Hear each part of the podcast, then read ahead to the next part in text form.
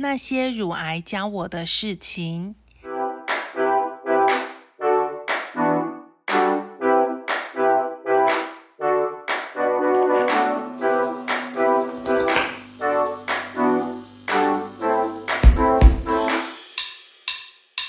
Hello，大家好，各位朋友们，我是阿咪，欢迎大家来到那些乳癌教我的事情。没错，在二零二二年的一月啊，大家为了新冠肺炎沸沸扬扬的时候，我被确诊得到了乳癌。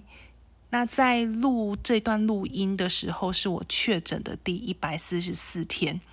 那在这一百四十四天里面呢，我经历了开刀、乳房重建。标靶治疗跟化学治疗 就是化疗，那也得到很多朋友、同事，甚至是很多陌生癌症病友的关心，让我在面对我得到乳癌这件事情的时候，没有那么恐慌，所以我才在想把这些过程啊，很诚实的记录下来，希望可以。让那些跟我一样的病友们，在你很彷徨、很孤单、很想哭的时候，知道其实你并没有那么孤单。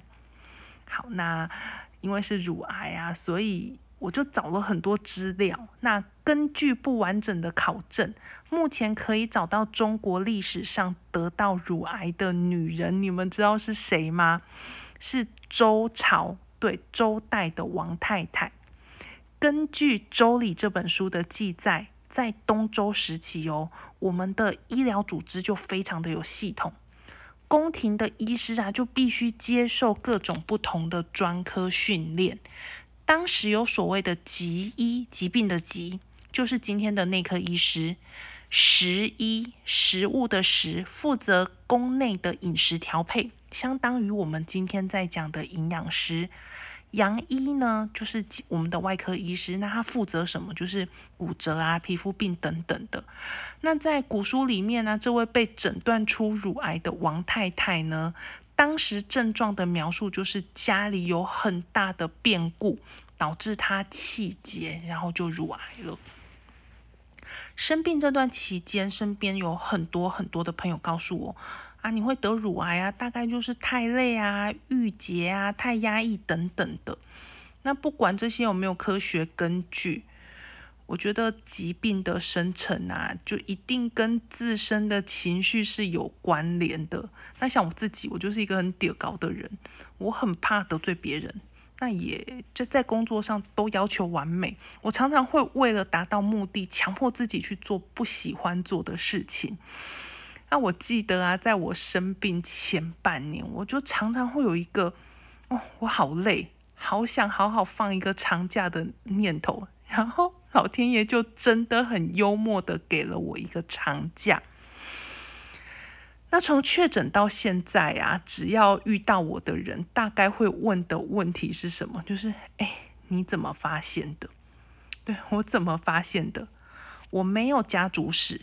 那我也还没有到政府补助乳房筛检的年龄，所以其实会发现得到乳癌真的要很谢谢医疗单位，还有医疗类型的节目大大的推广，让我对乳房其实有很粗浅的认知。那大概知道啊，乳房有肿块，乳头凹陷，乳头有分泌物的时候，就应该提高警觉哦。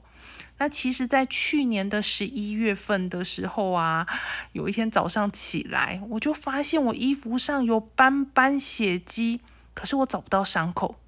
那我就想说，应该是家里的猫月经来，然后滴到我衣服上面。那就这样子不以为意的过了两个月。那就在今年一月份，连续两天洗澡的时候，我都发现我内衣脱下来有血。那我第一天还很白痴，以为是我的月经的血沾到内衣，那就上网查了很多资料，然后我还传讯息问遍了跟我还不错的女性的朋友，问他们说：“哎，你那天有流过血吗？”那大家给我的答案大概就是：如果你会担心，就去看医生。那第三天早上，我马上挂了乳房外科的门诊。那其实那一天就真的很顺利的就就看到医师，因为那一家那一家诊所真的常常都是都是挂不到号的。那那一天就是天意，我就很顺利的挂到号。那医生帮我超音波之后，马上帮我乳房摄影。好，那对，就是额外一提哦，乳房摄影的那一位负责的护理师啊，一直夸奖我的乳房非常漂亮，有弹性。好，那其实其实他在。乳房摄影完，他就大概告诉我说，我我有很多很多的钙化，好像不太妙。那当天医师就帮我安排切片，一个礼拜之后就宣判我得乳癌了。对，那乳癌教我的第一件事情是什么？就是仔细聆听你身体发出来的讯息。我是一个常常花很多时间去观察别人、聆听别人，然后对别人的一举一动都会很在意的那种个性。可是对自己的身体却很轻忽，常常乱吃乱喝。那其实我也习惯性便秘、习惯性头痛，可是我都不以为意。我常常会想，吼，如果啊，我在第一次发现身体有有有不一样的状况，发现我衣服有写字的时候。就能及早就医，是不是就不会变成癌症？对我常常就有这样的反省。那明代文学家方孝孺有一篇文章叫做《止欲》，哦，也是之前高中国文课本会读到的文章。它里面就说啊，天下之事常发于至为而终为大患。对我们常常会会忽略很微小的事情，然后就就酿成大祸。所以其实。我我觉得乳癌教会我要很注意身体发出的讯息，那有状况其实及早就就医，早期发现，早期治疗，那我相信就是就是治愈率很高。那那些乳癌教会我的事情呢，今天就到这儿，下次再见。Música